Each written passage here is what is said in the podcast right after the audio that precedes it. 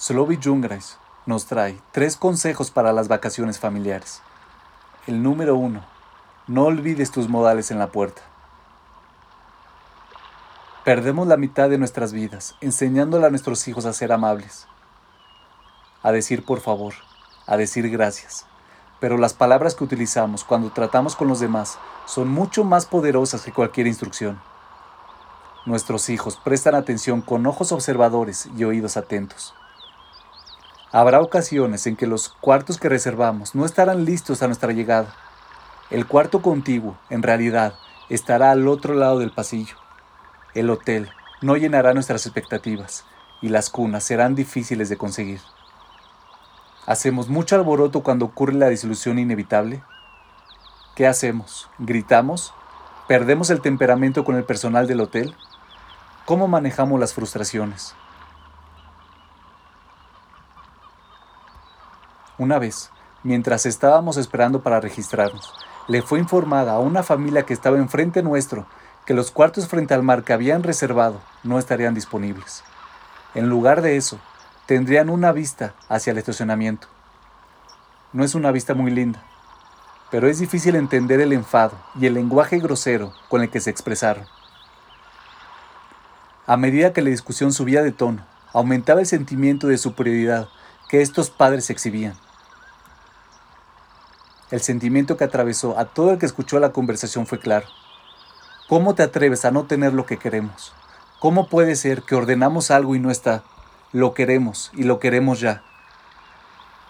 Piensa en la arrogancia que esos niños poseen ahora después de observar las actitudes y las palabras de sus padres. Todas las discusiones que puedan haber tenido con ellos por sus modales, por pedir las cosas por favor y por decir gracias, no significa nada. Imagina la escena cuando esos niños regresan a casa de la escuela y la cena no está lista o no les gusta.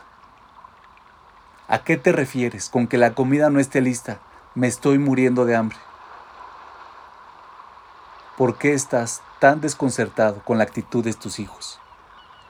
Mantengamos el sentido de autorrespeto y dignidad cuando nos enfrentamos con desilusiones. Mantengamos la calma en nuestras actitudes y en el tono. Así nuestros hijos aprenderán de nosotros, especialmente cuando estamos en el medio de la tormenta, luchando con nuestras frustraciones. El número dos, mantén tus estándares de disciplina.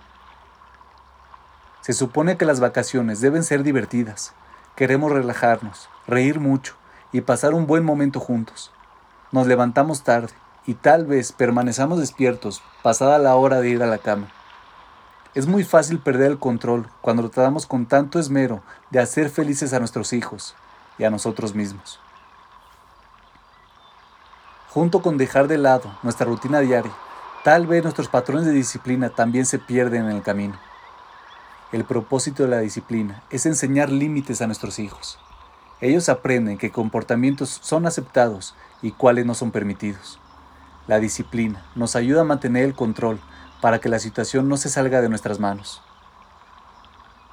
Muchos padres creen erradamente que el tiempo de vacaciones es una suspensión de la disciplina.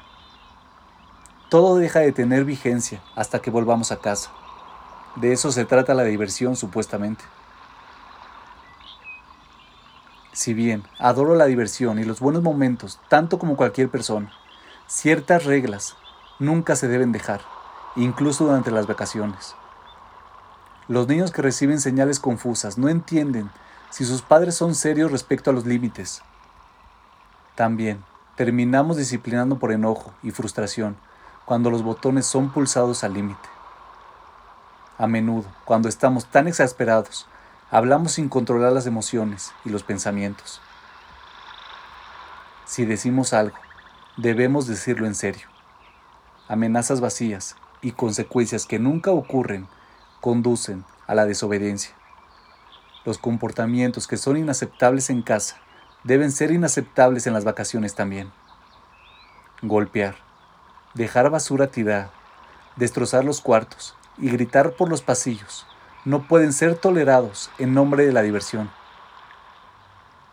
también se puede pasar un buen rato manteniendo la compostura y actuando como personas educadas. Y por último, el número 3. Levántate con actitud de agradecimiento. El primer día todo parece nuevo y excitante. Exploras el lugar, desempacas tus cosas, averiguas sobre los lugares de interés cercanos y esperas disfrutar de una comida deliciosa. Aprecias el panorama y la novedad de todo. Pero ¿qué ocurre cuando dejas de prestar atención al maravilloso atardecer? ¿Qué ocurre cuando tu familia se sienta a comer y se siente como un aquí vamos de nuevo. Cierta vez estábamos en un viaje familiar y mientras estábamos cenando en el primer día, vimos colores deslumbrantes llenando el cielo nocturno. Se escuchaban explosiones mientras estallaban deslumbrantes fuegos artificiales. Destellos de oro y plata caían hasta el piso. La gente saltó de sus mesas para contemplar el espectáculo. A la noche siguiente, el mismo despliegue hizo que la gente aplaudiera de pie. En la tercera noche, nadie se movió. Todos lo dimos por sentado. Otro show de fuegos artificiales a nadie le interesó. La familia es una de las mayores bendiciones que tenemos. Si tenemos la suerte de viajar y pasar tiempo juntos, asegurémonos de apreciar esa bendición y nunca lo demos por sentado.